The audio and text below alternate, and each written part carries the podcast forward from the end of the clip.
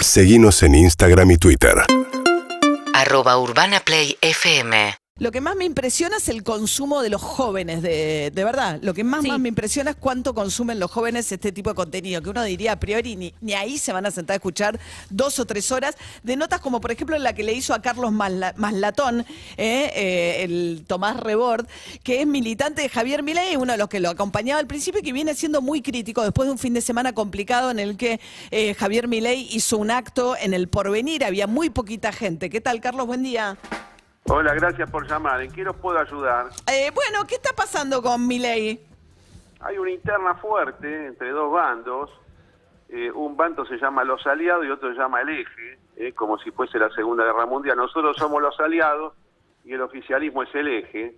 Resulta que la cosa venía muy bien, armamos la campaña el año pasado, estábamos desplegando las estructuras sobre todo el país, ordenando a toda la gente que venía a militar, pero a Milei se le ocurrió meter en el comando del armado político a su hermana, Karina Milei, que era simplemente un asistente personal y un sostén, y la persona que armaba agenda le puso a operar políticamente asociado a un sujeto nefasto llamado Carlos Kikuchi y las cosas colapsaron.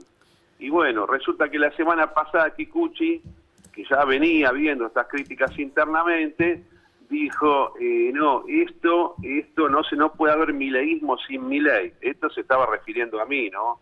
Y como decir, no puede haber bandori, no puede haber peronismo sin Perón. Lo que hizo, vos recordás, María, es, es traer, a- traer algo que pasó hace, hace, hace 50 años Sí. eh, eh, o sea, el tema, el tema de la muerte de Bandor, me acusó a mí de bandorista, y bueno, eso me obligó a mí a defenderme públicamente y a decir, señores, acá hay un entorno alrededor de mi ley de características lópez-reguistas que está llevando la campaña al tacho. Son ellos los que armaron el acto del otro día que salió mal, porque bueno, no tienen aparato, no saben movilizar, no saben difundir, y entonces yo estoy llamando a Milei a que se reconcilie con la militancia, con el pueblo liberal, y que se aleje del entorno que lo está llevando a un desastre político, ¿no? Después de haber estado en el veintipico por ciento de intención de voto. Ahora, si ustedes es el momento de salvar la campaña ahora, si no, esto va a andar mal. Ahora, Carlos, si ustedes son los aliados y Karina eh, eh, Milei es eh, la- los del eje, los del eje eran los nazis. Bueno, no, no es porque sean nazis. Bueno. Es una forma de, de hablar de dos bandos, ¿no?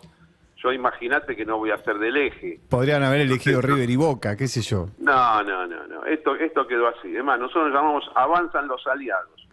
Y ellos son el eje. Ellos no se llaman el eje, nosotros decimos que es el eje. Porque además es el eje, es el eje Karina Milei y Carlos Kikuchi. Kikuchi es un armador político que viene de la época de Caballo, que es el que No hizo... es armador. No Bueno. es armador. Es un, es un- es un hombre de prensa, nada más.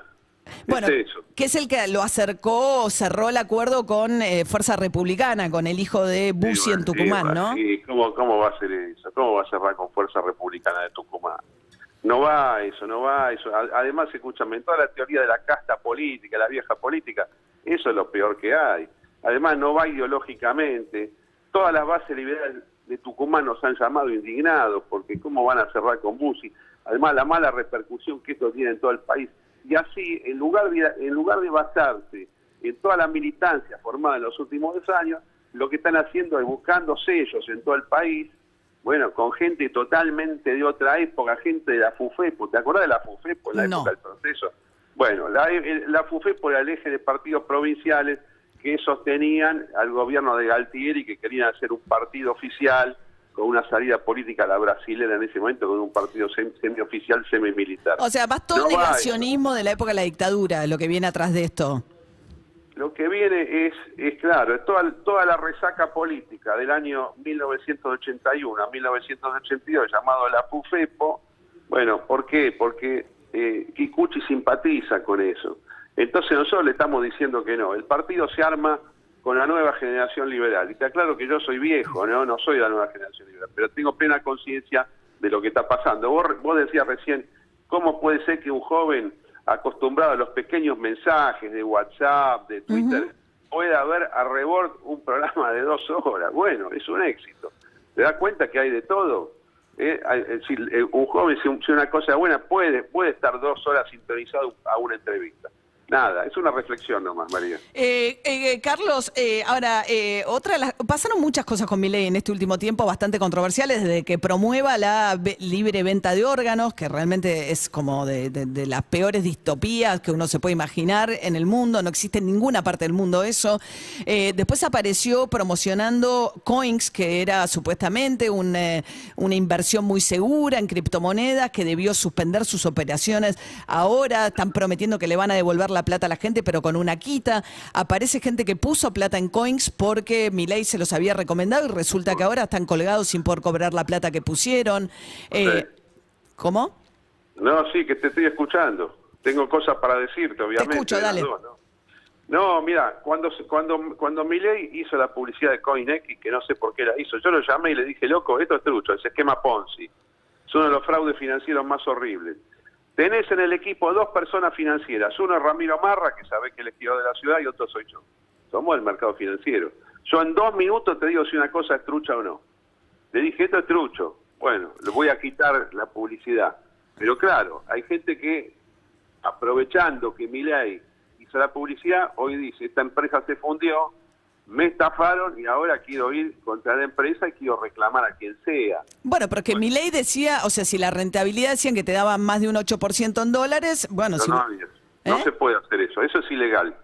Y, y, y ya, y ya- y ya que está sacando este tema, te digo, en general para la audiencia, siempre que ustedes vean a alguien que capta fondos y que te dice, yo voy a manejarte estos fondos y te voy a dar tanto rendimiento mensual o anual, es trucho. Es ilegal prometer un resultado. Pero eso hizo Milei.